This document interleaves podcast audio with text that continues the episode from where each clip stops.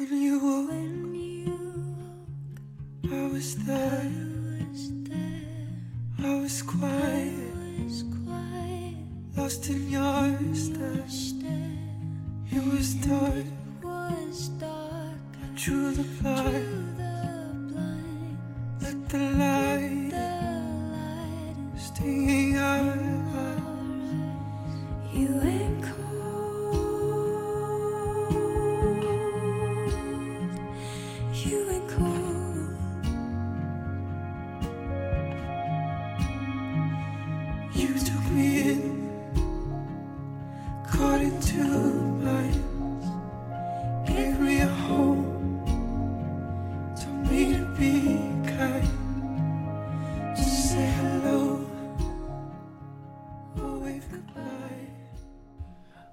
欢迎收听《回声海滩》，我是大明。我是拓跋，我又是阿九。我还是思，上一集是卡，这是撕。嗯，好呀。那在上一集呢，我们是结束在这个敦煌的这个旅程当中啊，因为整个敦煌的城市，啊、对于我们四个人来讲，其实都是超出预期的。那其实所有超出预期的事情背后，都是因为有很好的预期管理。我不知道这样讲大家啊、同意不同意，对吧？至少是你没有对他有很多的期望，所以当你过去的时候，你发现所有东西都是比你想当中的好一点点，哪怕就是人家只是正常发挥，你也就会觉得还挺不错的。所以呢，整个敦煌，无论是从整个城市的感觉，对吧？当地人给我们的这种啊人与人之间面对面之间的这种感觉，还是它整体上的服务业的服务态度，对吧？都给我们留下了相当不错的印象。那进而呢，我们就是来到了兰州。那去兰州这个事情也是在我自己设计这次行程当中，我自己的一个坚持，对吧？因为其实理论上我们也可以直接转道就回来，但我们还是愿意在兰州多花了差不多两天半的时间。毕竟来都来了，对，毕竟来了，我还是想，因为对于兰州还是有很多想象嘛，对吧？当然，呃，在录这一期之前呢，我们也对了一下答案，对吧？大家对兰州的这个感觉是什么样？呃，我在整期节目的一开始吧，我可以先抛出我自己的一个呃观点，我觉得呢，就是它跟我的预期其实是基本是一致的，体现在两个方面。第一呢，就是兰州的人呐、都还是很很好的，因为整个西北的人，我觉得都是相当的淳朴，包括在以前跑跑题的节目当中，他其实更多的他都是在跟我们谈说那边的食物跟那边的人。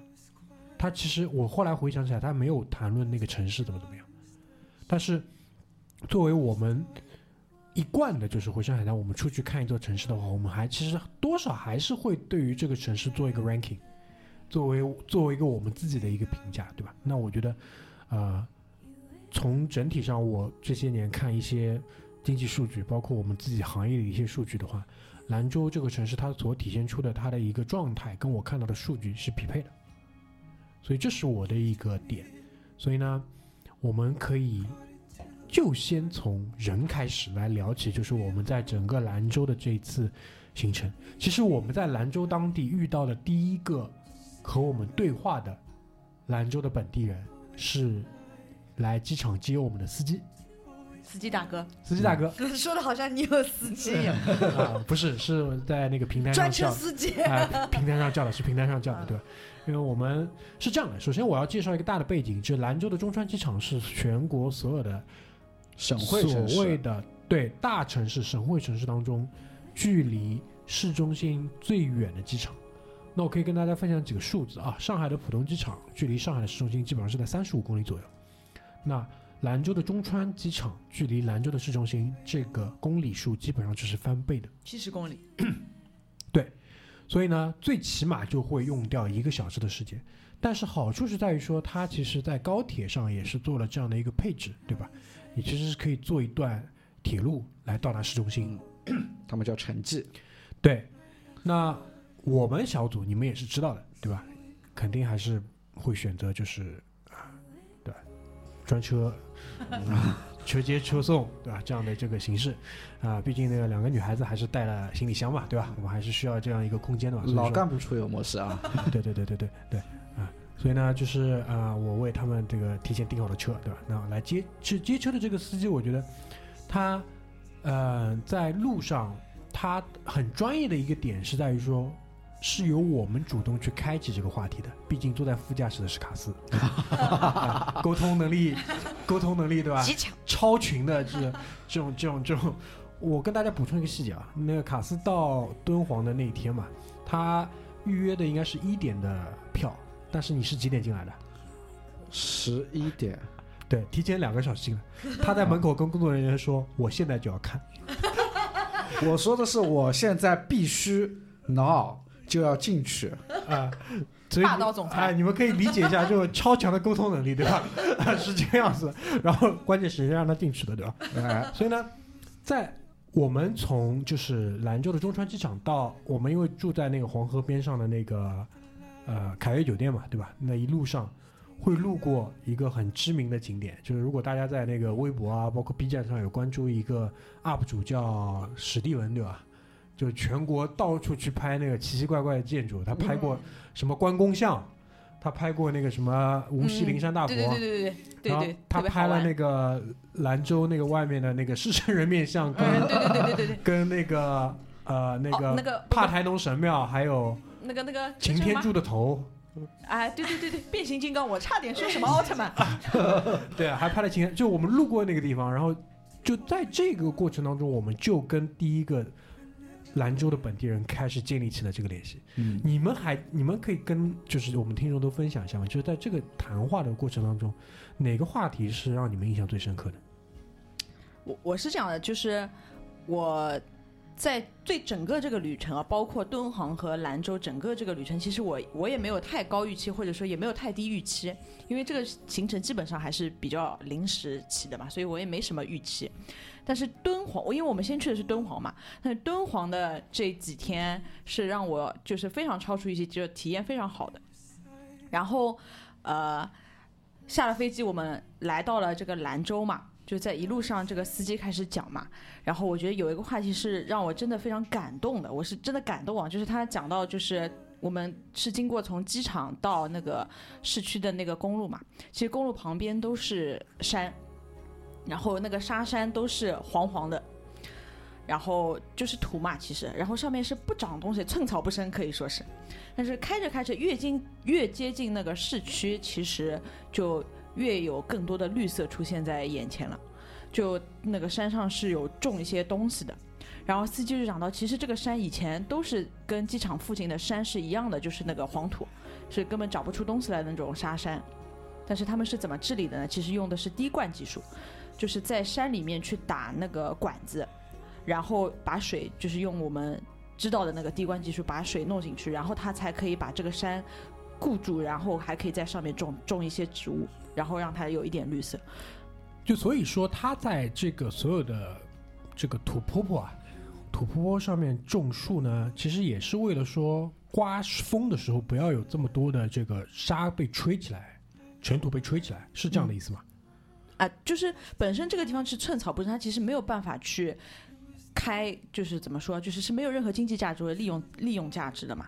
它只有让这个地方能产出产出一点东西，有才有经济作物的价值啊什么的，或者，然后他才可能去发展这块地方。我觉得，然后他也讲到，就是其实投了非常多的钱，因为这个是非常耗钱的。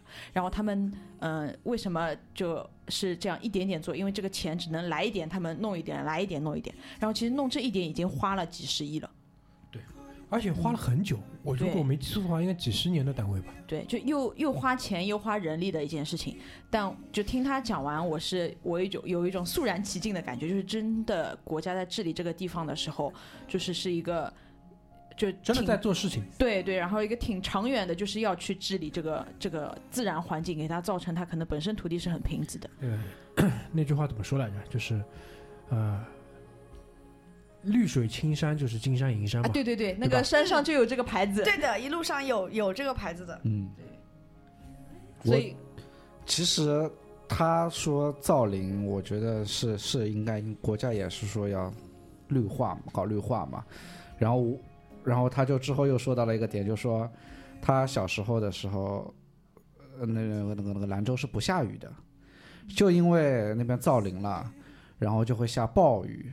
你可以，你我觉得我没有办法想象，在一个这么干旱的地方下着那种暴雨，把城市都给淹掉的那种雨是个什么样子的情形。但我觉得一方面是好事呀，就是把这个气候等于有一些调节的这个作用，否则你极端干旱其实也不是一件好事。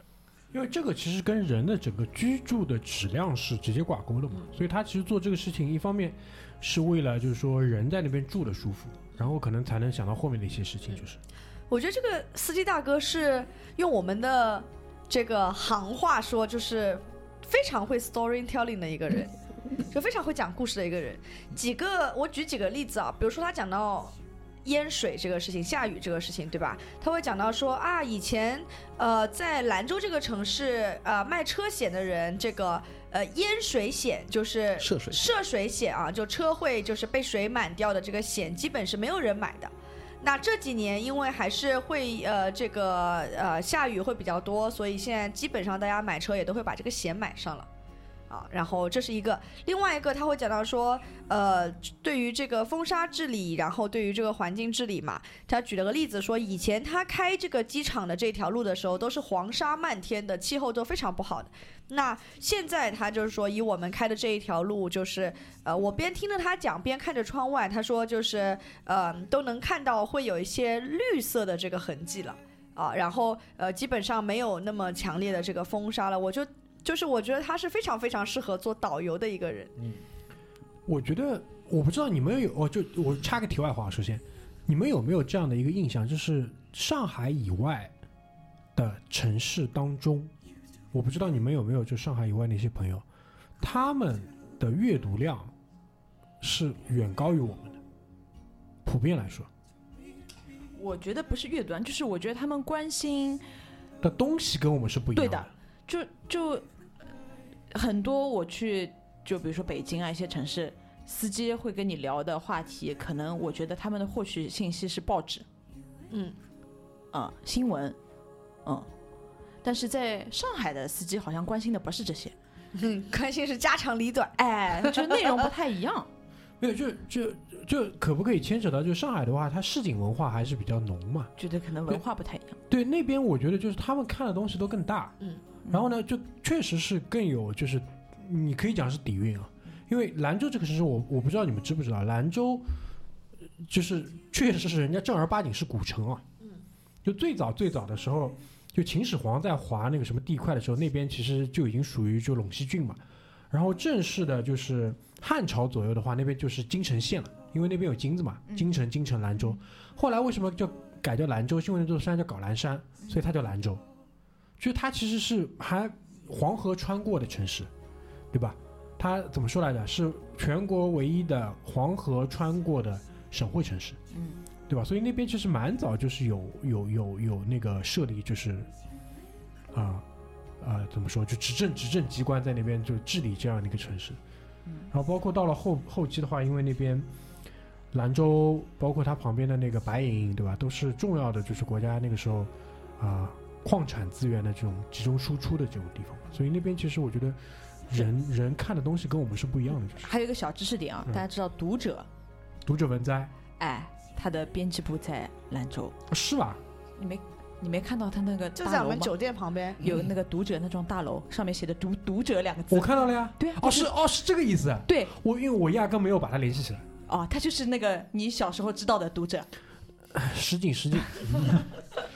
小时候还不知道买了多少本读者，对吧？卡斯还把读者和知音两个搞混了。不，你肯定是看知故音的呀，事会他，说故事会啊，，故事会，哦故事会故事会故，事会，哎，厉害厉害。好吧，反正这个司机大哥是给了我们对于兰州的第一印象非常非常的好嗯，啊。然后在兰州，我们还是先讲人，对吧？就在兰州，我们接触的人里面，其实包括了形形色色的各种人，对吧？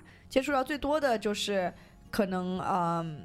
服务人员比较多吧，我们住的地方，然后那个吃吃饭吃饭的吃饭的 吃饭的地方，吃饭的地方，对吧？呃，总体而言，我觉得没有敦煌那么热情，哎，就因为敦煌给了我们体验太好了，嗯有一个对比可能。嗯，有种大城市的毛病那种感觉。人家确实是大城市，首先第一点啊，首先第一点，人家确实是大城市，对吧？第二呢，就是敦煌其实是一个很小的地方，所以那那那边就是体现出来那种淳朴，我觉得是匹配的，相匹配的，对吧？然后兰州因为确实是大城市，这个我们还是要这个公公正的说。我对兰州的印象是来自于我兰州的朋友，因为我觉得我身边兰州的朋友都很好玩，嗯，啊、所以我觉得这个城市可能会比较好玩。我就这样讲啊，就是你兰州的朋友拿如果拿起来跟老张做对比的话，他们有什么共性吗？因为毕竟都是一个方向上的嘛。好玩，好玩，我刚不是说了吗？好玩，哎你张哥很好玩，对吧？对呀、张哥嘿嘿嘿，是就是不一样的好玩，就是挺有意思的，就这个人挺有意思，然后就是就是呃，怎么说，跟他交交往的话，就是跟他就是做朋友的话会很开心的那种。有趣的灵魂。对，哎哎，就是我不知道你们认不认可这样的一个说法，就是说那边确实是就是更文艺，嗯嗯，而且那种文艺不是那种就。如果你在大城市，特别像上海这种地方，你说一个人文艺呢，基本上跟骂人是没区别的。就我不知道你们很难听。啊、你们认可吧？但但人家是真的文艺，就是人家谈论的东西，谈论的 topic，跟他谈论的方式，就是跟我们是不一样的。意识形态就不一样。你抱一把吉他坐在黄河旁旁边，对吧？弹弹唱唱，和你抱一把吉他坐在黄浦江旁边弹弹唱唱是不一样的。黄浦江边只有那个呃，不允许你弹弹唱唱。赤膊的 大爷游泳，就是大概是这样子啊。就是你坐在黄河旁边弹弹唱唱，你是唱给自己听的啊。你在黄浦江边弹弹唱唱，卖唱对，是为了眼前的几个铜铜板，会被城管拉走。对啊。而且还有一点就是，那可能我有点过早的，就是把我的那个题目抛出来了。但是我觉得，我回来路上我也不是在跟你讲嘛，像民谣啊这种东西，那个郭维维啊、张维维、郭龙啊、白银饭店啊那种东西，只能在那里产生。为什么？就是他们曾经因为就是呃这种资源输出的这种城市属性，对吧？人口大量聚集，很多的就业机会，欣欣向荣的生活，对吧？大家都会相信日子是一天比一天好，然后突然之间有一天发现不是，因为产业的转型各方面，对吧？很多很多地方很 suffer，包括现在的东北也是这个道理，所以才会有这样的人，他有这样的思辨，他才会有民谣的土壤。所以这个我觉得是苦日子里面才会唱民谣吧？也不是说那么苦，但是是有一种就是这种落差的这种可能。我我不知道我的理解对不对，如果不对的话，就大家可以指教，对吧？当然，就我的理解是这个样子的，但是就是往往是这种东西是最吸引人的，所以这一期其实应该是要请跑跑题来的，对吧？当然，就是这期我绝对会推送给他，让他给我们一些他的一些理解。怕他提起伤心事。对，但但不管怎么样，我觉得就是，如果在节目一开始我们想抛出我们的一个观感的话，就是说那边的人确实，就绝大多数我们接触的人的话，确实是给我们留下了还是不错的一个印象，还是不错的印象。就从那个那个司机大哥开始，包括那个上一期结尾的时候，我们也提到嘛，我们有跟兰州的这个听众，对吧？也有那个呃见了面，对吧？嗯其实其实原因原因特别简单，就是我在我们出发的时候。在虹桥机场的时候，我做了一件事情，就我搜了一下我们住的那个酒店，因为当时是谁啊？阿九还是拓跋可能会有一个疑问，我们的酒店是不是能够看到黄河？啊是你们两个当中谁我问的？我我我，然后呢，我就顺手为九妹百度了一发，对吧？然后发现就在黄河边。然后呢，拖放大那个地图的时候，看到了有个龙王庙。然后截了张图，我不是发给他发了个推送嘛？我说那个龙王庙，哎，这个龙王庙是不是大雪岩的龙王庙？结果很多人在回家说，我家旁边也有龙王庙，对吧一？条黄河旁边可能有三十座龙王庙，可？能长江旁边也有，对吧？总之就是需要镇住水的地方，可能都有龙王庙。然后那个听众就是因为那张截图说，哎，这不就我家吗？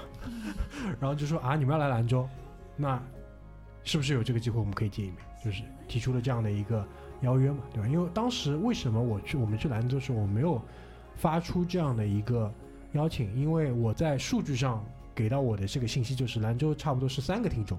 嗯，一个已知的，就是给我们写推送的 Joy 人在北京，就不用讲了，对吧？另外两个在我们春节的互动群里也没有看到有任何兰州方向的身影，所以我觉得这个事情可能就免了吧，对吧？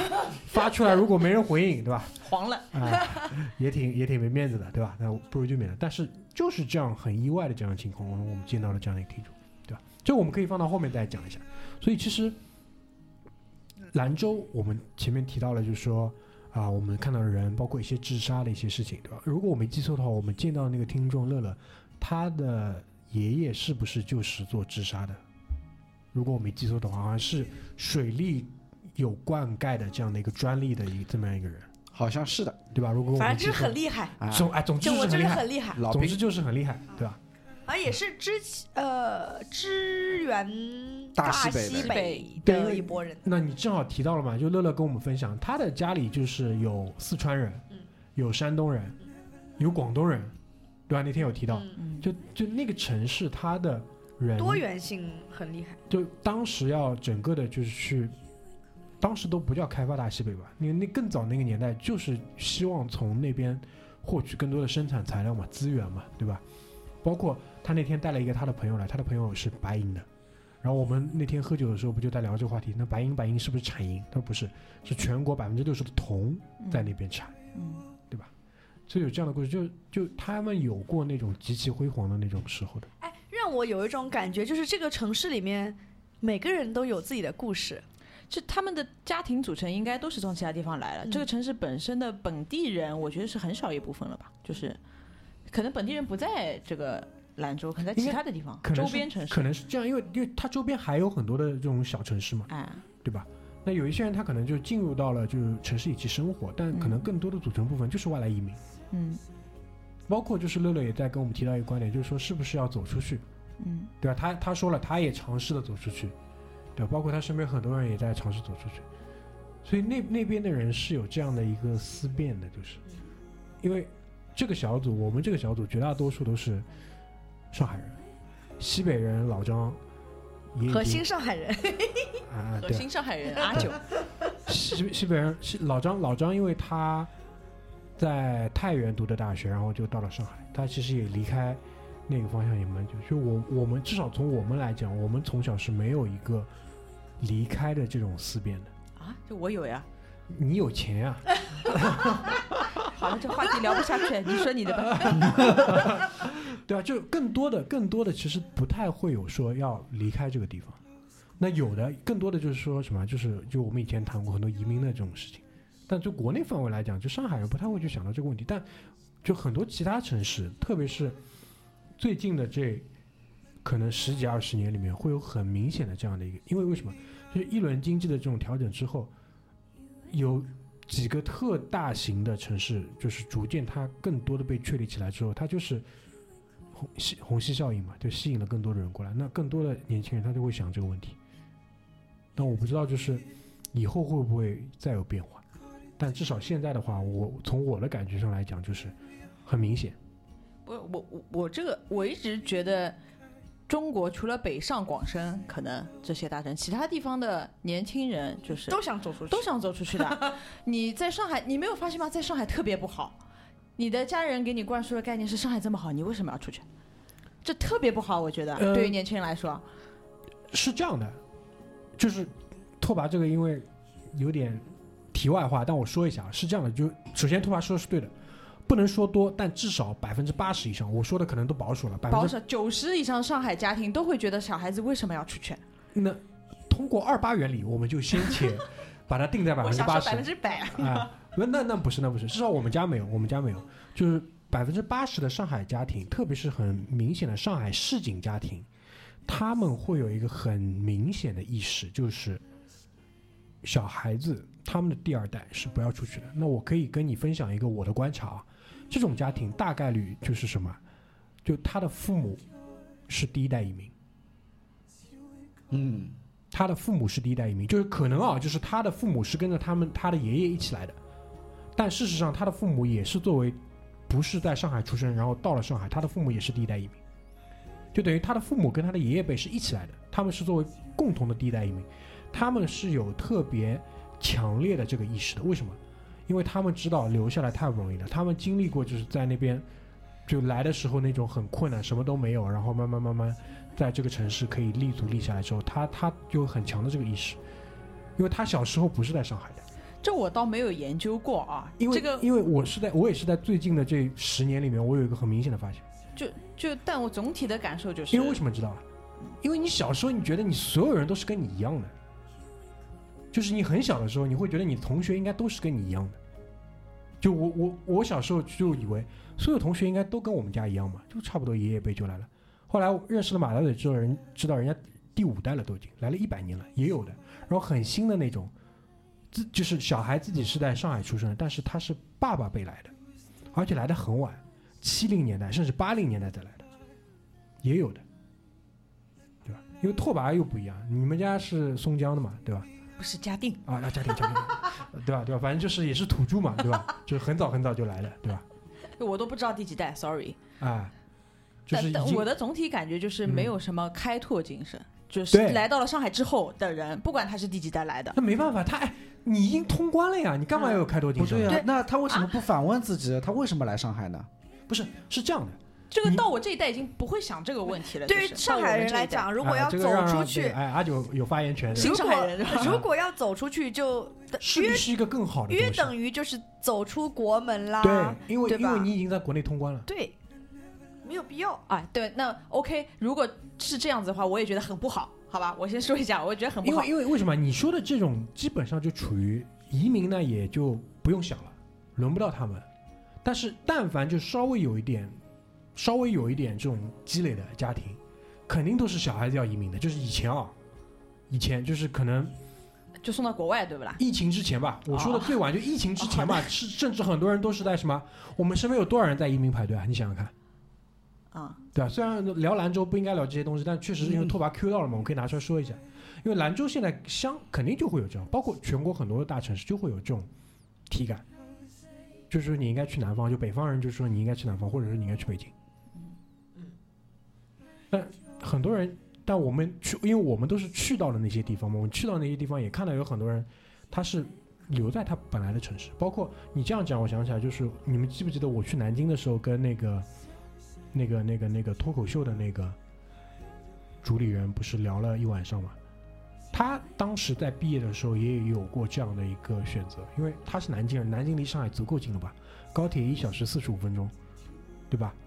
他的很多同学现在就在上海，而且是做，我没记错的话，应该是做 IT 的，对吧？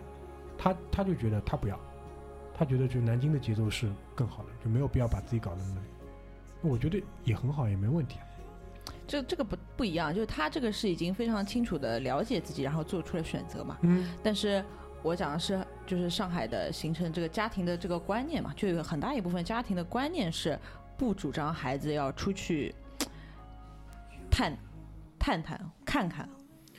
我觉得卡斯因为前面想把这个事情起另外一个头，我先补充一句，然后交给卡斯啊，因为他更多的他的观念他是守嗯守守住这个阶级吧。如果嗯按照葛代的说法叫保留阶级，对吧？守住这个阶级就，就稳定，对，最终目的是稳定。哎这个我要说了，绝大多数我们这代人的家长，包括我妈也是，对吧？我爸妈也是，他们就觉得说，可能比如说做零售，时间不稳定，对吧？嗯然后很辛苦，就可能没有必要这么辛苦。但如果同样的问题，你如果抛给卡斯来讲，就大家对于这个事情的看法就会完全不一样。嗯，因为我们我们至少我自己还是觉得说，就肯定还是效率是最高的。就我花下去多少时间，我花下多少精力，我多少产出来决定这个工作的好坏，而不是其他这些东西。就是，对我主要是觉得，就是前面讲他想走出去，那到上海的一新的上海人，他不想让自己的子子女走出去，那他得反问他自己，他为什么要来上海这个问题？他来上海的目的是什么？对吧？如果他来上海的目的是说我能赚到更多的钱，更好的生活。让让自己或者自己的下一代有更好的生活，我觉得这是不对的。为什么？因为你到了一个新的地方，你想给自己带来好的生活，那这一点是对的。但是你不能剥夺了你自己下一代的选择权，他想做什么事情不是你能决定的。我觉得这就是不对的地方，对，这就是不好的地方，对不对？啊，而且更关键的一个点是在于说，他们那代人对于更好生活的定义跟理解，跟我们或者是我们之后的每一代人对于更好生活的理解已经不一样。对，而且就单从赚钱上来说，嗯你想让子女留下来，现在在上海的产业是饱和的，你让他赚什么钱啊？机会也没有这么多。对呀、你只有带着新的技术走出上海，去没有这个技术的地方，你才能赚到更多的钱。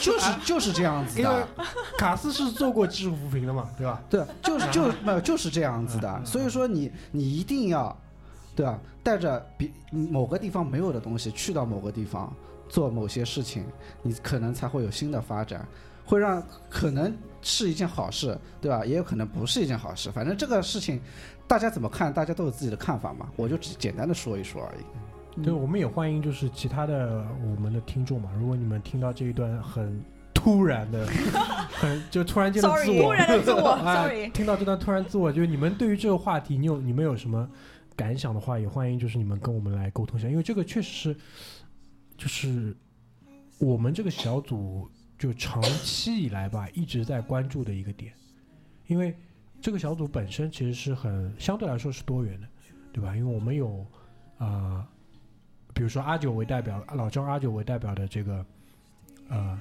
第一代移民，对吧？然后那个有葛大爷，有到过上海再离开的，对吧？有我居里跟拓跋，就是就是出生在上海，然后我们的至少我我我我的爸爸妈妈也是出生在上海，就也有这种类型的，所以其实还是很多元的。所以说我们其实在这个小组内部的话，就已经可以听到很多不一样的声音。那我们也希望可以听到更多其他的一些，对吧？好，我们回来回到兰州啊，这个话题我扯远了，我再扯回来啊。那个刚刚讲到我们下飞机了，对吧？坐了讲车兰州对吧？的，讲到兰州的人嘛，有没哎有？就是当然我们会把兰州面基的这个过程放在我们的这个精华部分啊，嗯，是我们是这样的，对，我觉得呢，就是如果你问一个中国人对于兰州的印象，兰州最大的那张名片，美食。牛肉面，对，如果就是美食有个不不不，我们先说一下，我们以前对他的印象是兰州拉面，啊，兰州拉面，对，哎这个这个就被被很多人教育嘛，对吧？就特别兰州人会很严肃的告诉你，我们不是兰州没有拉面，兰州没有拉面，兰州只有牛肉面。对对啊，就是这个在全国有没有类似的这种其他的这种类比，或者全世界范围之内嗯，好像没有了，啊？没有了，好好像像真没有真没有碰到过。啊。反正我就是去兰州之前嘛，我就是照例搜了一下小某书，对吧？嗯基本上搜兰州两个字跳出来都是吃的，嗯所以对兰州这个这个城市，我唯一的期待就是吃。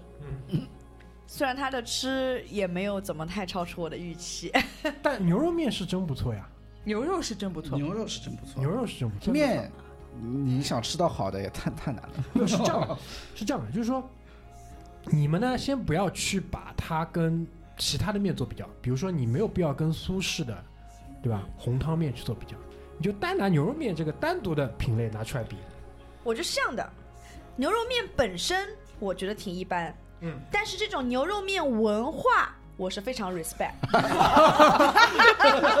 你要这样讲，就谁讲，就没人说得过你了，对吧？不是我讲真呀，就是你看，如果你说呃，广式的这个茶点喝早茶，对吧？喝喝午茶，那我觉得这个茶本身我没觉得有特别厉害呀。就是你包括茶的这种吃的这种茶点，我觉得也行吧，就是你上海也能吃得到，对吧？但是这种。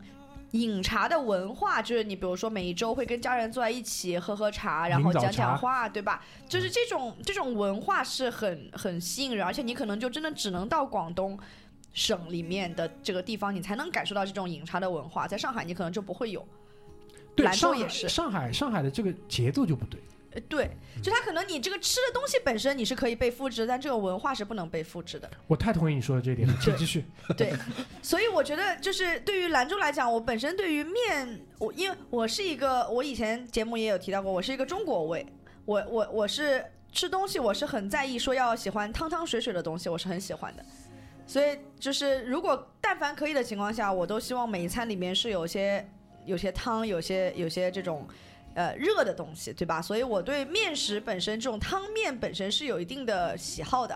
然后，但我对牛肉面呢，我就想说，就是一碗面能好吃到哪里去呢？对吧？那去了兰州之后，就是我觉得我们呃，就对于这个牛肉面抱有一个很高的期待吧，就搜了很多兰州排名数一数二的牛肉面，对吧？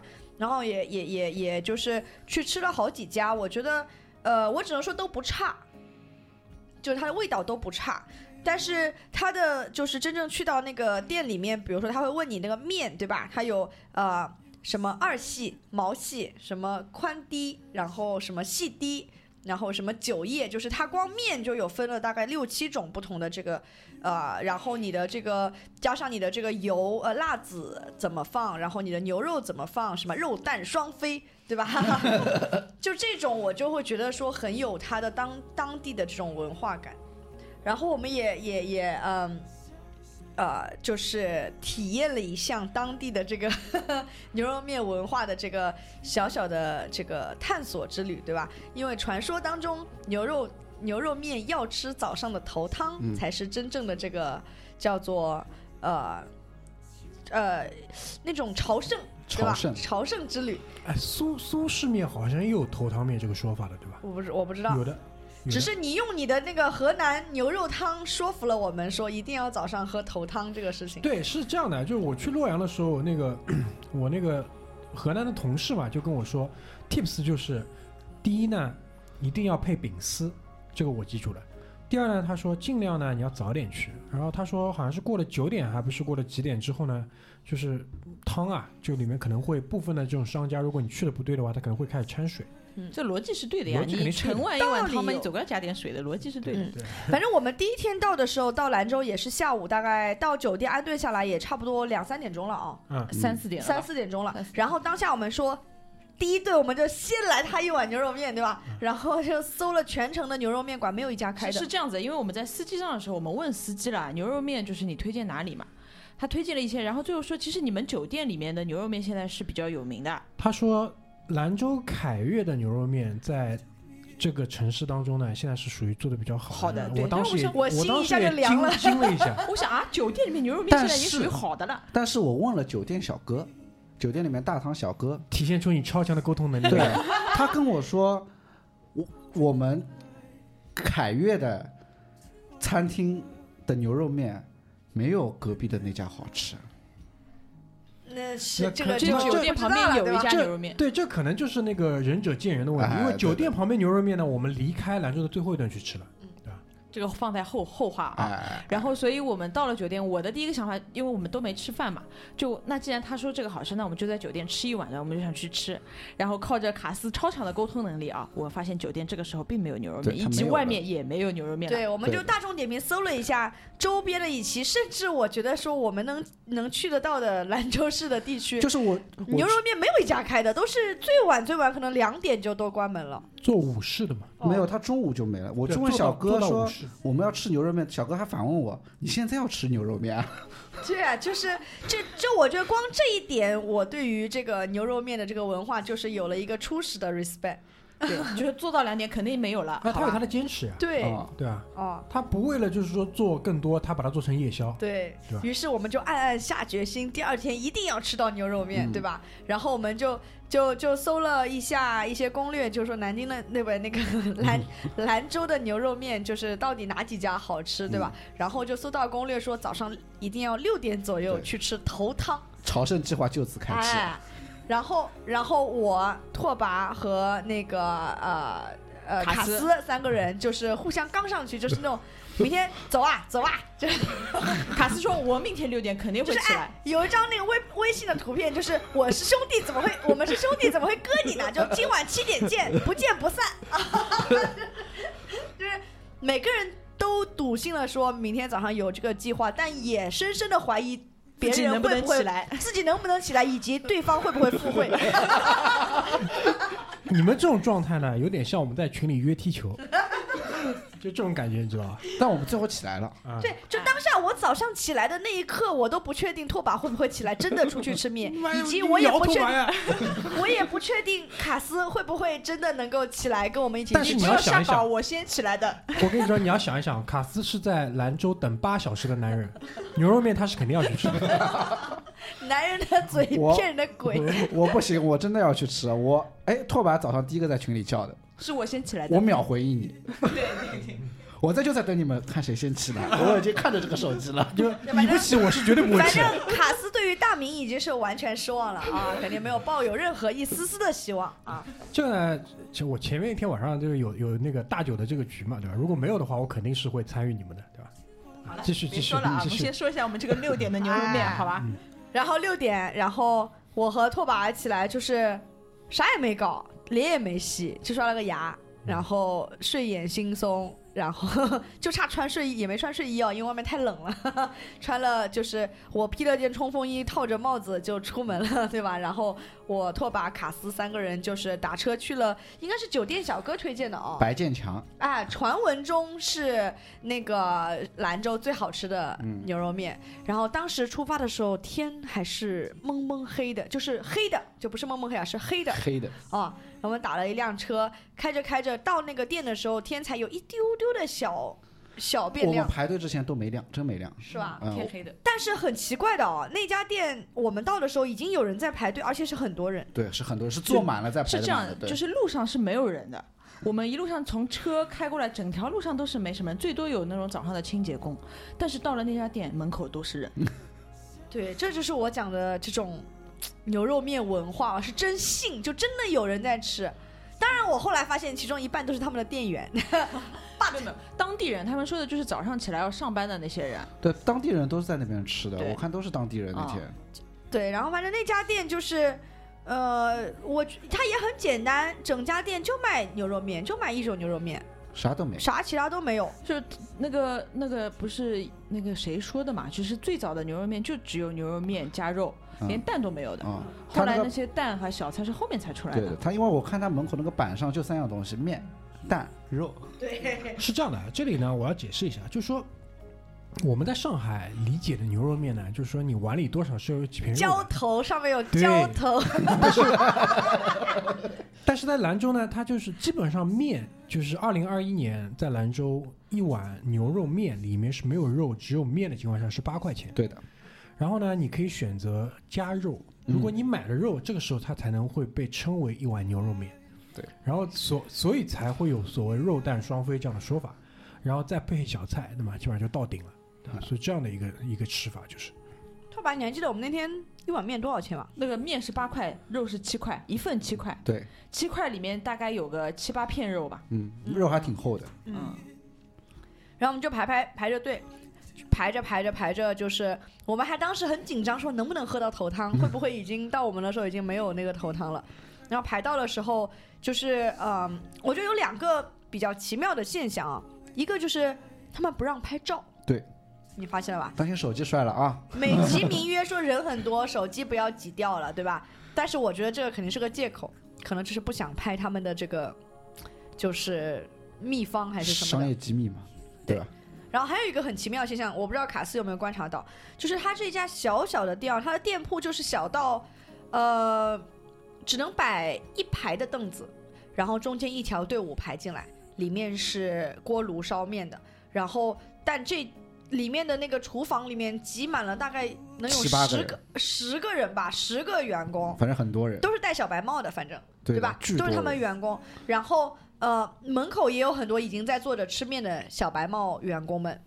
就是我觉得这家店至少能有个二十个员工吧，我觉得就很奇怪，我觉得不知道是为什么，可能是家族产业扶持亲属，应该是家族企业，我觉得。对，哦。然后就觉得就很奇妙，其他人也其实也在旁边旁边，其实基本上那个灶台，你看啊，就是呃拉面的一个人，煮面的一个人，嗯，然后盛汤的一个人，盛汤的一个人就结束了，也没有其他什么活干的，但就有这么多员工，对，他可能半个小时轮一次班，哦，有可啊我只能会是样解释。挺累的，怕热。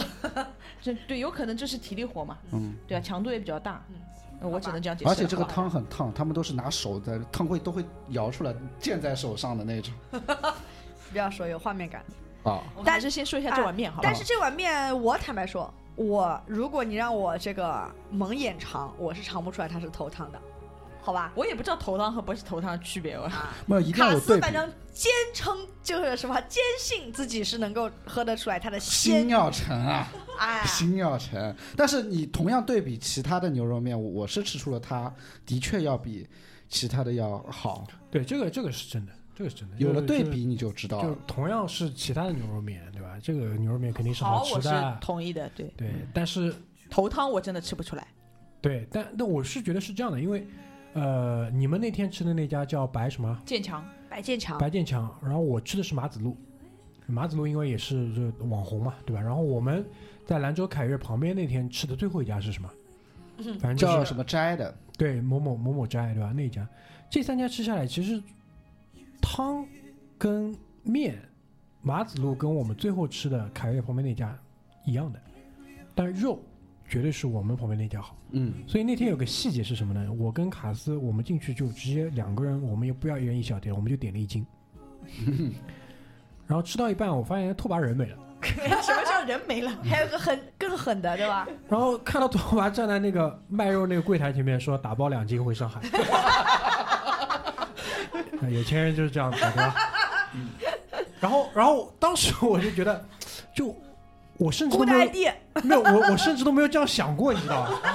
呃所以我就很厉害。然后我跟卡斯上去，一人一人在搞丽晶。我知道你的脑海里那时候一定是小当家锅盖打开的那种感觉。飞天，因为我们想吃完嘛，就上去拿行李，就准备走了，对吧？因为约了车来接我们。然后我还拓跋一碗面没吃完人呢，我还问阿九，哎，拓跋人呢？然后，然后指着那边一看，喂，拓跋在那边 站在那柜台在买肉。我说真的，真的很聪明的，真的很聪明。第二个细节就是我们在门口抽烟的时候，有个人进去只买了肉出来，打包走了。所以其实它牛肉还是就那家是做的很好，但呃，我觉得最大的不一样就是上面那勺红油。啊，我觉得第一家就我我们去吃的那六点头汤那家，我觉得汤是就是比较好喝的。毕竟是头汤嘛，呃呃，这个你如果硬要说头汤就是这个差别，那我好吧，它是有差别的。嗯，就是最后吃的那一家，我觉得肉是最好吃的。对，肉是最好的。嗯，嗯而且那个肉，你知道最后给我就是巅峰感觉的是我带回家的那包肉。是吧？嗯，嗯我不知道你吃完的感觉是什么样。因为我肉都被你买完了，我买的是牛腱 Sorry，我 吃的也是那三个人腱，买完了白眼人家所有的肉，白眼乱翻，对吧？肉肉都被你你直接两斤一搞，直接搞走。我们买的都是牛腱，好吧？我怎么知道他这么大一家店买了两斤肉，他就跟我说哦肉没有了，只有牛腱了。这我们也比较晚嘛，对吧？因为那个时候已经十点了，九点多，九点九点九点就是这个肉，因为它是卤牛肉嘛，它嗯切开的时候，其实它那个肉已经冷掉了，就是变得有点硬了嘛。嗯，然后我们在店里吃的时候，就是把它放到汤里面去，然后它就变软了嘛。但是我带回家的那包肉是，因为他们服务真的非常好，就是你切，他帮你切完，然后塑封起来，然后就给你带走嘛。我带回家的那包肉，然后我第二天再拆开来的时候，它的肉质就变软了，而且变得更入味了，而且。当我在家里去打开它的时候，没有这个周围这个环境的时候，它的香味特别特别浓，啊，对对对，这个是对吧？嗯，得到了妈妈的这个高度赞扬，对吧？它的肉上有甜味，对对对对对，高度认可，高度认可，嗯可以可以。所以反正呃，我们体验了这个啊。兰州牛肉面啊，不同的这意识形态，还有一个意识形态，其实我们还没体验到，就是有点遗憾，就是有一家的那个面是用呃灰水嗯，碱灰，呃来做的。然后就是传闻中面会更香，但我们其实没来得及去吃啊。如果下一如果还有下一次的话，我会想要去试一下。啊，这个是兰州拉面给我们的这个奇妙体验啊。反正啊、那个拓跋是很喜欢那个肉，对吧？卡斯是坚信自己喝出了头汤的鲜味，是的，啊，我是觉得这个呃仪式感是高于一切，对吧？就是嗯呃坐在坐在那个路边的小板凳上吃那个牛肉面的那个感觉。我们六点啊、呃天还没亮出发去吃的这碗牛肉面，吃完了我们还还这个妄想想要赶去看一下日出，对吧？但没想到赶上了早高峰。呃，赶上了早高峰，没赶上实际的日出，对吧？但那一天过得感觉就特别充实。对，关键那天还是阴天，对，但就是那种，我觉得就那种文化吧，我我还是说回来，就那种文化就是非常挺打动我的，比面那种真正的汤啊、肉啊什么来的要更更打动人一点。行啊，反正就是，就是可能对于对于我们来说，就是那碗面应该是确实是印象最深的。啊，那大明，如果如果再来一次，你会选择加入这个吃头汤的行业吗？我会的，我会的，我说我会的。强行不是强行，我会的。一如果没有其他的那些安排的话，我肯定是可跟你们一起去的，而且可，这个是要看你的这个信念有多强心。诚不诚。对，心诚不诚？你设身处地的在我那个怎么你前一晚喝酒没有我们的份吗？啊，哪一个不比你喝的多？可以可以可以，好啊。好的好的。那兰州除了吃牛肉面，大家还有什么其他觉得特别好吃的东西吗？嗯，反正我只记得那杯老醉老糟把我喝醉了，上头上头。不是醪糟，是那个，你没喝醪糟，你喝的是那个甜坯子，甜坯子。嗯对，就是有酒精的嘛，反正我来给大家细数一下在小某书上能搜到的兰州美食，好吧？一来就是当然牛肉面肯定的嘛，对吧？然后呢，一定离不开兰州的夜市，嗯啊，里面的各种各种的。然后还有一家几乎每一个攻略上都会提到的，叫做放哈放哈，啊，它全名叫放哈咖啡，就是呃用应该是当地话吧，叫做就是你放下咖啡，但是要喝他们的这个叫做甜坯子奶茶。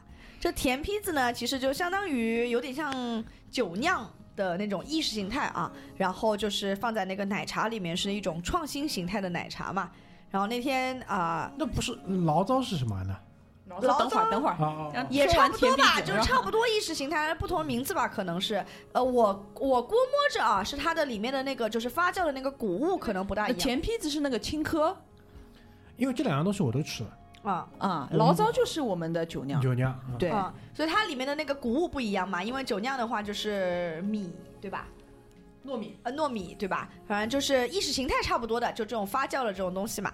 然后那天就是呃，因为大明要去有自己的会好友对吧？然后我，然后呃卡斯和拓跋就三人成行，我们就去打卡网红这个美食。本来卡斯非常不屑，哎，对的，后来想想也没地方去，然后就屁颠屁颠的跟上。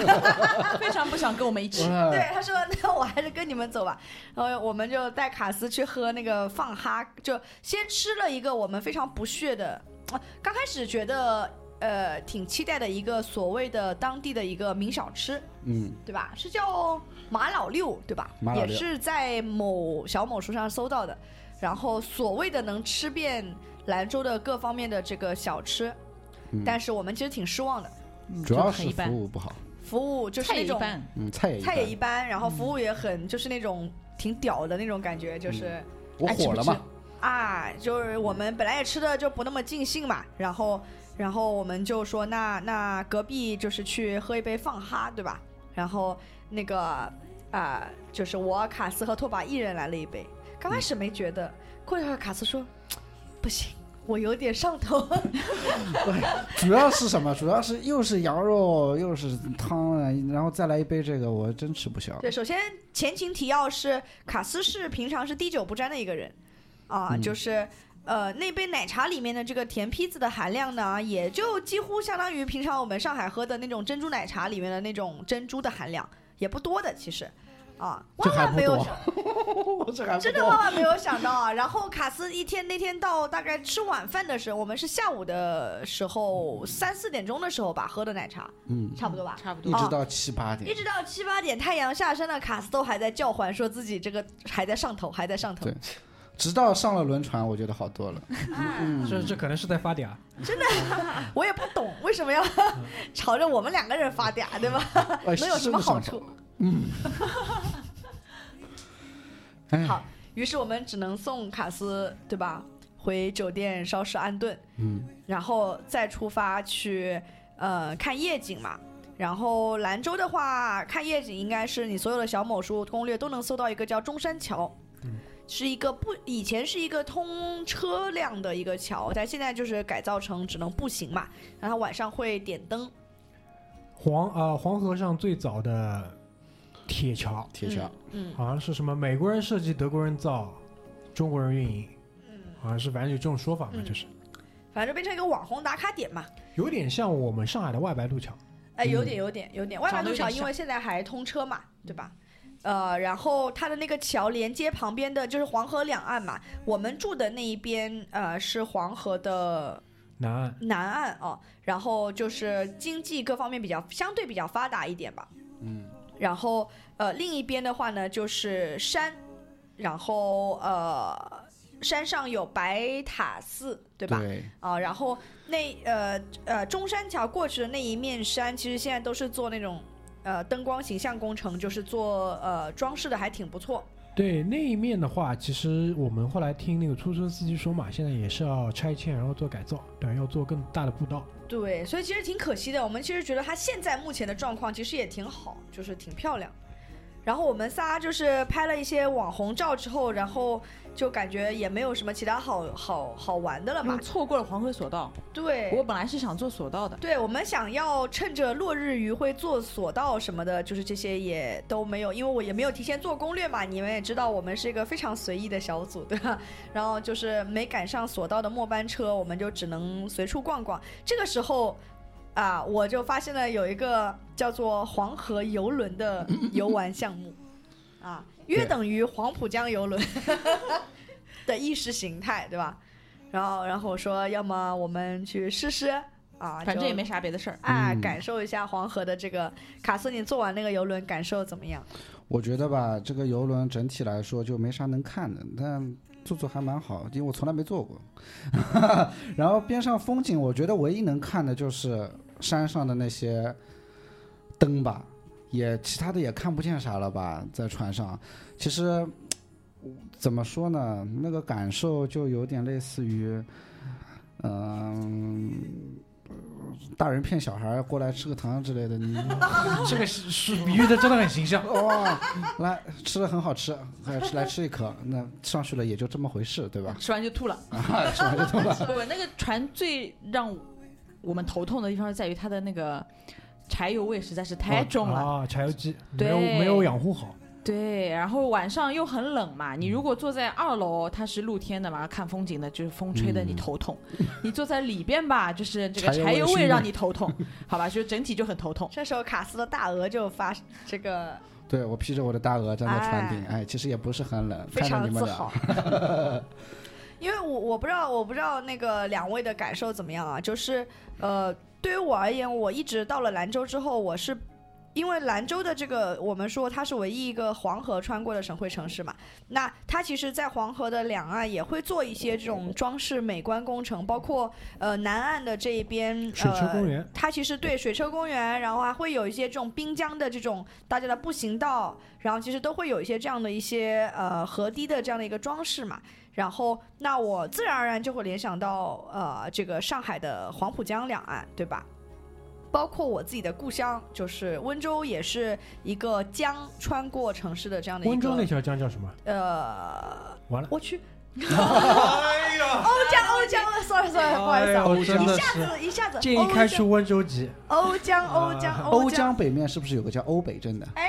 嗯可以，非常好啊。然后欧欧江穿过温州的，然后它也会有这种滨江的这样的一个建设嘛。那我不免就会对这三者有一定的这个呃比较比较，对吧？然后在我看来，就是当然上海的这种滨江的建设和呃兰州是没法比的。因为它是不同的类型，因为上海是城市的这种风景嘛，然后兰州更多的是旁边这个呃水，然后依山傍水嘛，就是有山有水，对吧？然后在山的这个呃这个层面上会有一些建筑的这样的一些装饰，然后温州也很像的，就是山和水。相较而言，我甚至觉得兰州做的没有温州好，在它的整个就是讲故事嘛，就是因为温州的那一片山就是欧北那一边，欧江的北面的这个山，它是整个的灯光照射，然后去讲一个呃温州的这样的一个故事，然后在山上面晚上定点是有这个灯光秀的，就我觉得这种。这种呃城市的宣传是非常好的，但是兰州就是可能就只有那一段，就是白塔山那一段，你那几个建筑灯打的特别好，然后你再开出去大概我们的航程多久？半个小时啊。半个小时，反正就是往这边开十五分钟，往回开十五分钟，就开出去大概十分钟，你就看不到什么灯光了。对的，就基本上看没有风景了，对因为天太暗，它该有的风景也没有灯。对，就哎没有什么特别大的这种宣传的点，你知道吧？我就觉得还挺挺遗憾的。本来这个城市我觉得应该可以宣传的更好一点。然后没没造好。补充一下啊，就是说，那因为你们所说的应该可以造的更好，或者怎么怎么样，这个其实在开篇的时候我们也解释了嘛，解释了这部分当中的这个原因。呃，补充一个小的细节，就是索道，兰州其实有两条可以玩的索道，都没做到。Sorry，我们都没做到。哎呀，一条是黄河索道，我做了黄河索道，然后还可以可以去试一试。另外一条呢，其实是在皋兰山下的索道。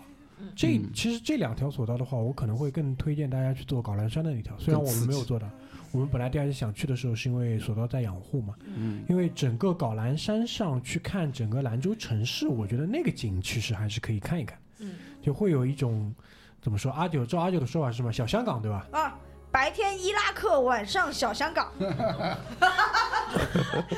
这是网网友说的，不是我说的。呃，就白天所谓伊拉克，因为你可能会在皋兰山上向下看的话，有一些呃棚户，嗯，以及说，其实你发现兰州的城市建设啊，就它的，比如说住宅区高楼啊，它的颜色都是那种土灰土灰色的，嗯，就不嗯像好像啊，比如说上海，你一眼望去，可能各种形形色色很洋气的楼，就是就是，所以我觉得这个是 白天伊拉克的一个一个由来吧。但晚上一开灯，嗯确实有一种平顶山下看维港的这种 感觉，因为它其实城市密度还是在的，嗯而且它是在整个狭长的这个山谷里面，就类似这种黄河穿过的这个感觉嘛，所以说，呃，高楼也是挺多的，所以说整个晚上的这个景应该还是不错的，对吧？所以其实，啊，我们在呃整体的这个行程当中，还有一站应该就是在甘肃的省博。嗯，对吧？甘肃省博，因为我们本来也是希望可以请讲解嘛，对吧？然后到了那边，就是确实也看到了请讲解的台子，对啊，但很可惜，就讲解员已经全部都出去了，所以就没请到。而且他不像那个我们在陕西省博门口有一些野导，对吧？在那边等着，就卡斯还说你们等一等，让我出去找一找野导。没找到，哎，挺可惜的，没找到。超强的沟通能力也没找到，哎我们真是。对，毕竟 超强的沟通能力的潜台词是必须有一个沟通对象嘛。不存在沟通对象的时候，这个可能就不太行，对吧？我们就租了那个电子的讲解器嘛，但整体上我觉得，呃，你如果到了兰州呢，可以去一下，对吧？然后包括因为兰州呃甘肃省博对面就是兰州中心，对吧？兰州中心是兰州最大的购物商场，呃，对，应该是吧。然后应该就是，如果你确实要在那边要补充买一些东西的话，那边也应该是一个不错的选择。嗯因为整体上我觉得所有的国内的省博吧，现在我因为多次在强调这个事情了，因为国家的这个规定的问题，就省一级的它是不准收费的，它不收费就会带来各式各样的问题，所以这个其实是我一直以来强烈反对的一个政策。我反对对，我觉得应该收费，真的应该收费。你只有收费才能把事情做好，对吧？不花钱是做不好事情的。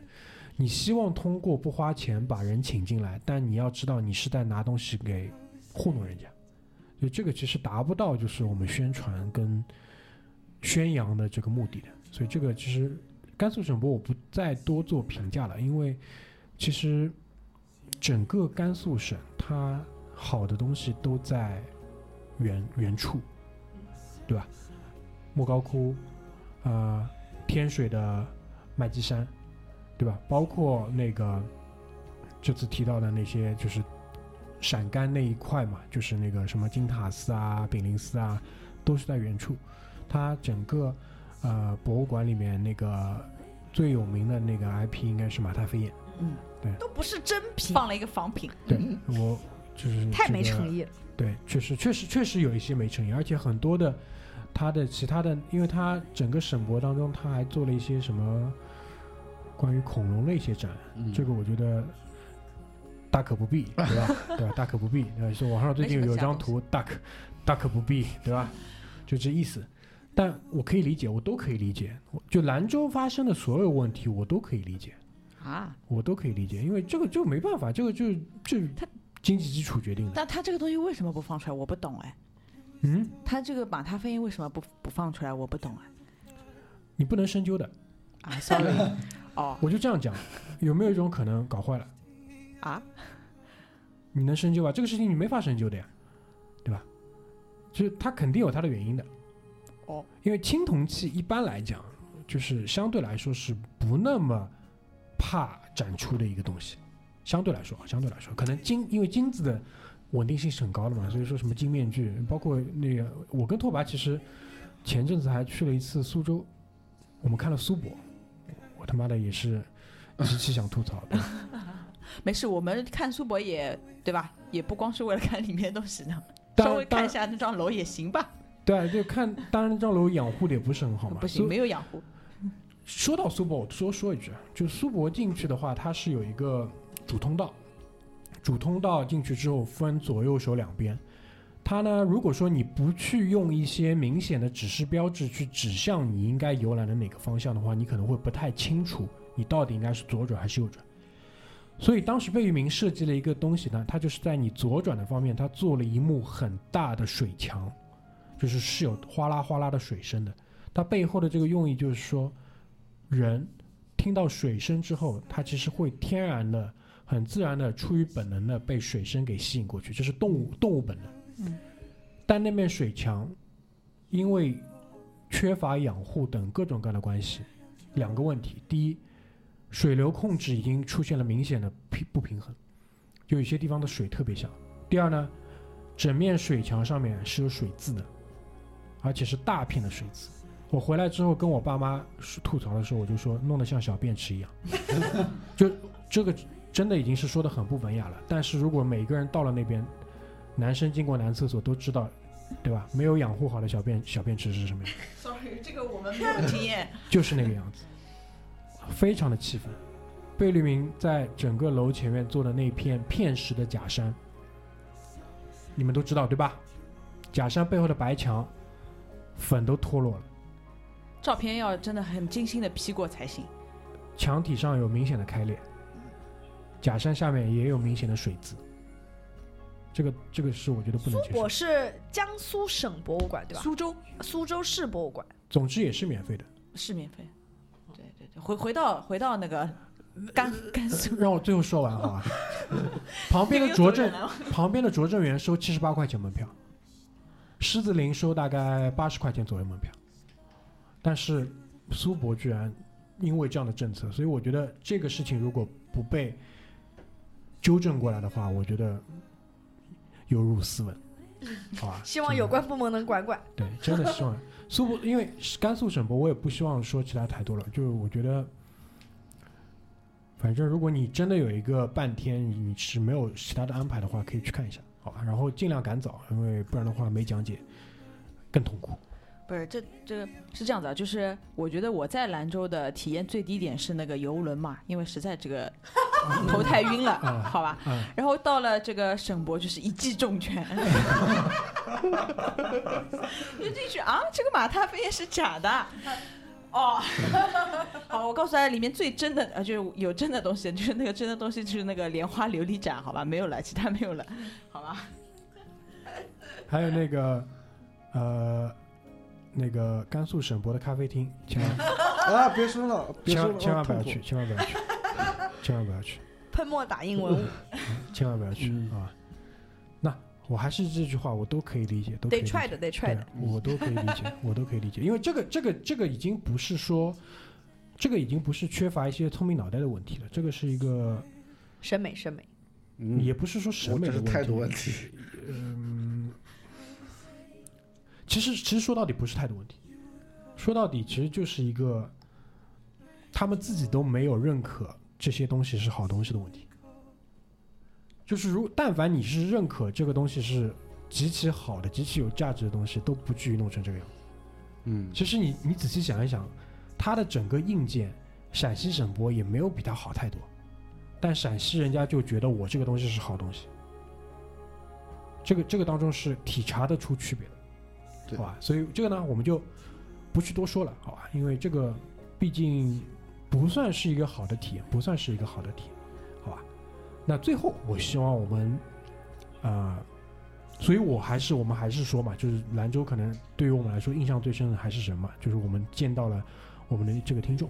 说实话，因为就是兰州的这个听众，这个应该不算是就是听回声海滩特别勤快，或者是特别啊、follow 的很佛系听众哎，很佛系的一个听众。然后就那当然，因为我们在面对面的这个样本当中也是比较缺少就是这这一类型的这个听众，所以说我们跟他见面聊天的话，一句节目都没有聊，我觉得很好，对吧？我们更多的聊的是就是他在兰州的这些情况，他他对于就是整个城市的理解，他自己的这些故事，因为嗯从他身上我们其实了解了很多，呃。背景故事很多的那些关于兰州这个城市人组成的这些细节，他们在想些什么，他们的生活是什么样子的，对吧？然后他还带我们去了兰州最屌的 live house 魁，魁。对吧？哎，酒还不错，说实话，嗯。因为说实话就是，但凡我们讲到提到前面的那些种种之后，我对于兰州的酒，因为所谓的酒其实就是除了瓶装酒以外的所有的 cocktail，就是需要你去加工的鸡尾酒，是就是做过心理建设的，但事啊，实上呢，真的啊、我对兰州的这个这个呃酒的这方面，其实我预期挺高的，因为我觉得音乐和酒一定是同时存在的。哦，那你是专家，就是因为你既然这个地方它是产民谣歌的，我觉得它一定离不开酒的。那我就这样讲，我们在西安，西安有民谣吧，嗯，南京有民谣吧，李志对吧？我在西安跟南京喝的都很差，那你是没找对地儿。不可能呀，都是有人带的。因为因为当然，因为我拿的、哎我拿的是，我就是你你的标准，哦，对因为你就是我出去喝酒都是跟着阿九去的，我自己是不出去喝酒的，对吧？阿九每次带我们探店，对吧？基本上都会定位好了，这个是吃环境的，这个是吃品质的，对吧？我们是以这个标准去看的话，我觉得这个葵应该还是酒还是可还可以，还可以。连无酒精饮料调的都很有特色，哦，好喝，好喝，好喝，啊，对吧？这个我觉得还是还有烟，好抽，好抽。啊，对，嗯陌生人给我一包兰州嘛，对吧？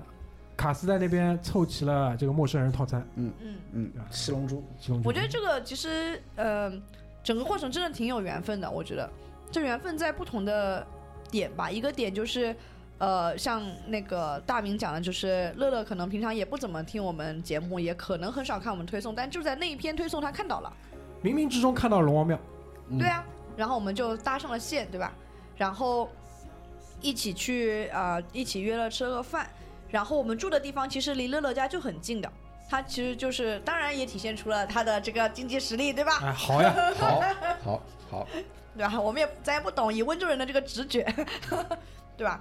然后呃，另外一个就很凑巧的点，我和乐乐是同月同日生的，嗯嗯就席间大家就是聊到什么星座，星座哈，然后因为他总觉得拓跋很懂星座，哎，对对对，拓跋给人这样的感觉就是我也不知道为什么。然后就聊到说大家是呃这个什么年次啊，然后呃几月生人啊，对吧？聊着聊着说，哎，就是你是六月，我也是六月，对吧？然后就同也是同一天，就很凑巧。然后再加上啊、呃后来乐乐就是我们一起去了那个葵 Live House 之后，他也是呃引荐我们一起认识了他的一个朋友嘛，是叫狗哥对吧？如哎，狗哥，狗哥，狗哥，狗哥，呃，salute salute 嗯啊，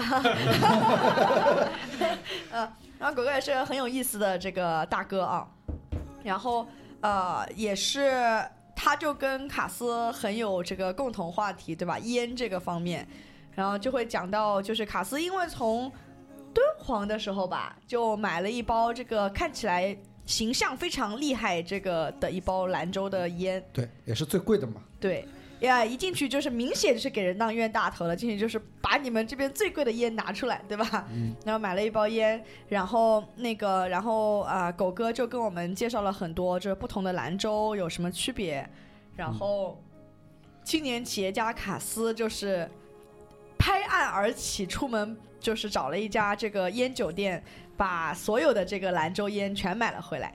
对，嗯各种各样的烟。那回来像发牌一样，对，对，反正他讲的也是让我比较有感触，就是他可能对烟也比较了解，说啊，西北的烟可能再加一点湿度，到了上海会更好抽，所以我现在在上海也一直在抽兰州。对，陌生人套餐，嗯，好吧？就我觉得卡斯整个行程最大的收获应该就是兰州，兰州的烟。对，啊，蛮好，蛮好，每个人都有收获嘛，对吧？哎，因为其实说实话，我们时间很短，我们是周三的早上出发，周日的下午已经到。头尾就五天嘛，对，对啊，对。头尾就五天。这个这个，因为跟跟我们以往就两周两周的那种长途的这种来讲，是因为现在国内的这个现实情况，再包括我们工作嘛各方面的原因，就不太能再有这种两周的。但凡之后如果会有两周，势必是直接新疆了。两我一定是新疆，好吗？别说了，大兄弟，那个卡斯是我们在那里就刚一刚嘛，说什么时候约新疆？他说新疆最好的时候是八月份。然后我们想八月份好听啊，他说哦，明年八月份。今年真不行，今年是二零二二年的八月份，二零二二年八月到九月的这个期间，好吗？我一定把它安排掉，一定百分之两百，好吧？好的，没问题，嗯好吧，嗯然后反正最近卡总的这个声誉还不错啊，就不像某刷刷了一波声誉，对吧？啊，就这种八个小时的这个转机，就把你的声誉值胖到了最顶，好吧？哎，那在这期节目最后，我做两个小的预告，好吧？因为在差不多就从去年年底、今年年初开始吧，就我有一个呃小的自己的一个调查的或者说 study 的这么一个小的一个小 topic，就是在研究一下两千年及两千年以后出生的朋友们。所以说，就是我们听众当中，如果你是这个年龄段的人，或者说你有这个年龄段的朋友的话，如果他们你觉得他们是可以在回声海滩节目里跟大家一起聊聊天，对吧？互相啊、探讨一些话题的话，欢迎通过我们的公众号把这些资源推送给我，然后我们可能会在这样的一个与一就是 EB 与这样的一个群体之间对话，我们会可能会有一个系列。然后目前的话，啊、居里啊、老张啊，包括呃葛大爷啊、Charles 啊，我们分别都已经在准备这样的一个题材了。所以，咋的？都想接触年轻的身体是不？年轻的思想，你到底是馋思想还是馋身子啊？对，男人都是专一的嘛。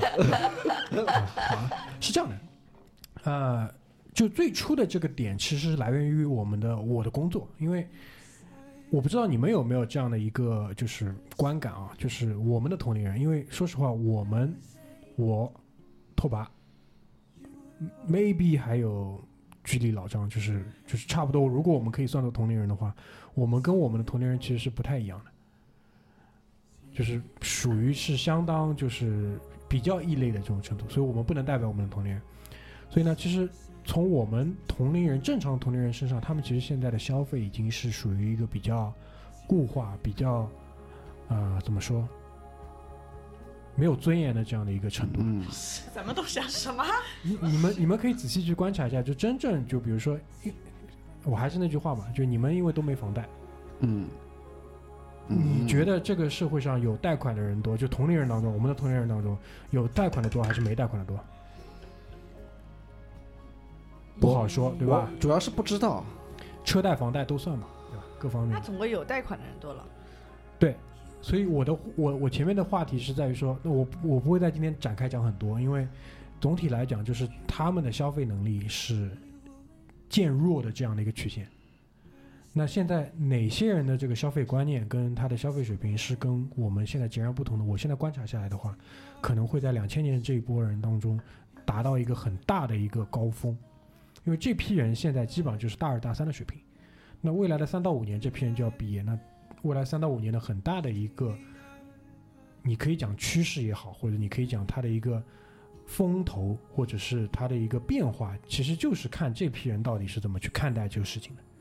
而且我自己的一个观感就是，我因为我自己八九年嘛，就八九、九零、九一、九二、九三，差别不太大。九三、九四、九五、九六，我在我看来是属于一个段位、一个层层次里的群体。他们很多东西呢，跟我们还是有互通的语言的。然后九六、九七、九八、九九又不太一样，但是呢，很多东西还是看得懂或者有接触的。但从两千年，因为另外一点就是两千年毕竟是一个大的整数嘛，对吧？包括英语里面也会有专门的说法叫，millennial 包括有叫那个 Generation Z、Gen Z，对吧？对他们有不一样的这样的一个看法。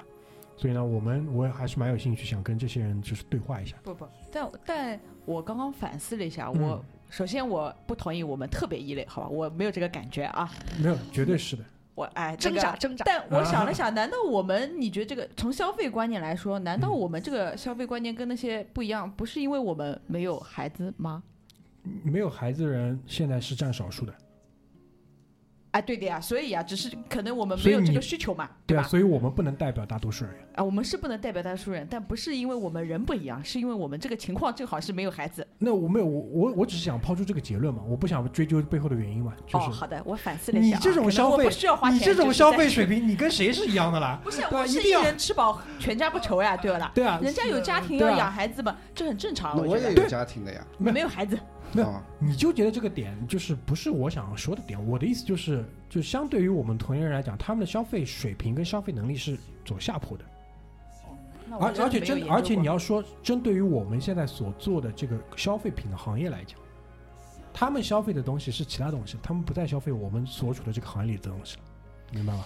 我我秉承着谨慎的态度，我先嗯去了解一下，再来跟你讨论这个可以啊，可以，没问题。这个，这个，这个，那这是一方面，对吧？所以说，就是我在这边诚挚的向大家发出这个邀约，如果你们有资源的话，推给我啊。我们想是是是挺心酸的。我们接触的人里面已经没有主零零后了，要是因为我真的我们真的不认识零零后的人，太心酸了。因为我在群里有问你们嘛，对吧？而我我通过我自己的努力，已经在我的健身房里开发了两个了，对吧？就是这这是一个。二来呢，就是说，呃，在五月的月底吧，可能是五月二十九号，那个我们可能会在杭州，有可能啊，会在杭州会就是跟大家传一个线下的局，好吧？到时候我们再看。呃，杭州到时候可能会有一个其他的活动，我们会过去，然后到时候具体再看吧。如果有这个活动的话，我们可能会组一个杭州的局，对吧？杭州因为那边也是有有有有一些群众基础啊，我们到时候具体再看，好吧？所以这就是本期我们节目结束的时候的两个小通告啊、没了。好吧，所以呢，我们不容易啊，出去玩一次，扯了四期节目。呃，大家笑得都很羞涩的，我们没有划水，我们没有划水啊，我们是有感而发，难嗯得出去一次不容易的。啊所以下次出去去哪里明年的新疆，啊？你今年就不出去了？我小地方还是可以去去的。我想去山西啊！我先说，说好的今年把北京干掉呢？北京因为很快嘛，可以很快。北京其实我们双休日去就行，因为没有地方玩呀，你过去闪现一下就回来了呀。北京听众会打你的，我跟你说。因为我还是，我现在突然之间就是就不好意思，我对北京的热情又下降了。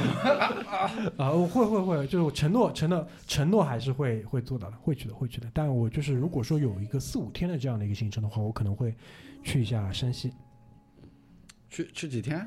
就类似于像这次敦煌一样，四五天一周以内的这种行程的话，我可能会考虑去一下山西。嗯，好吧，好的，好的，看看到时候有没有人顺势搭上，嗯，顺势搭上，好吧。好吧好的，好的，好的，？OK，那今天已经开始期待下一次出行了。对，，永远是这样，永远是这样，永远就是期待下一次，好吧、嗯 o k 那我们今天的节目就到这边，谢谢大家，拜拜。拜拜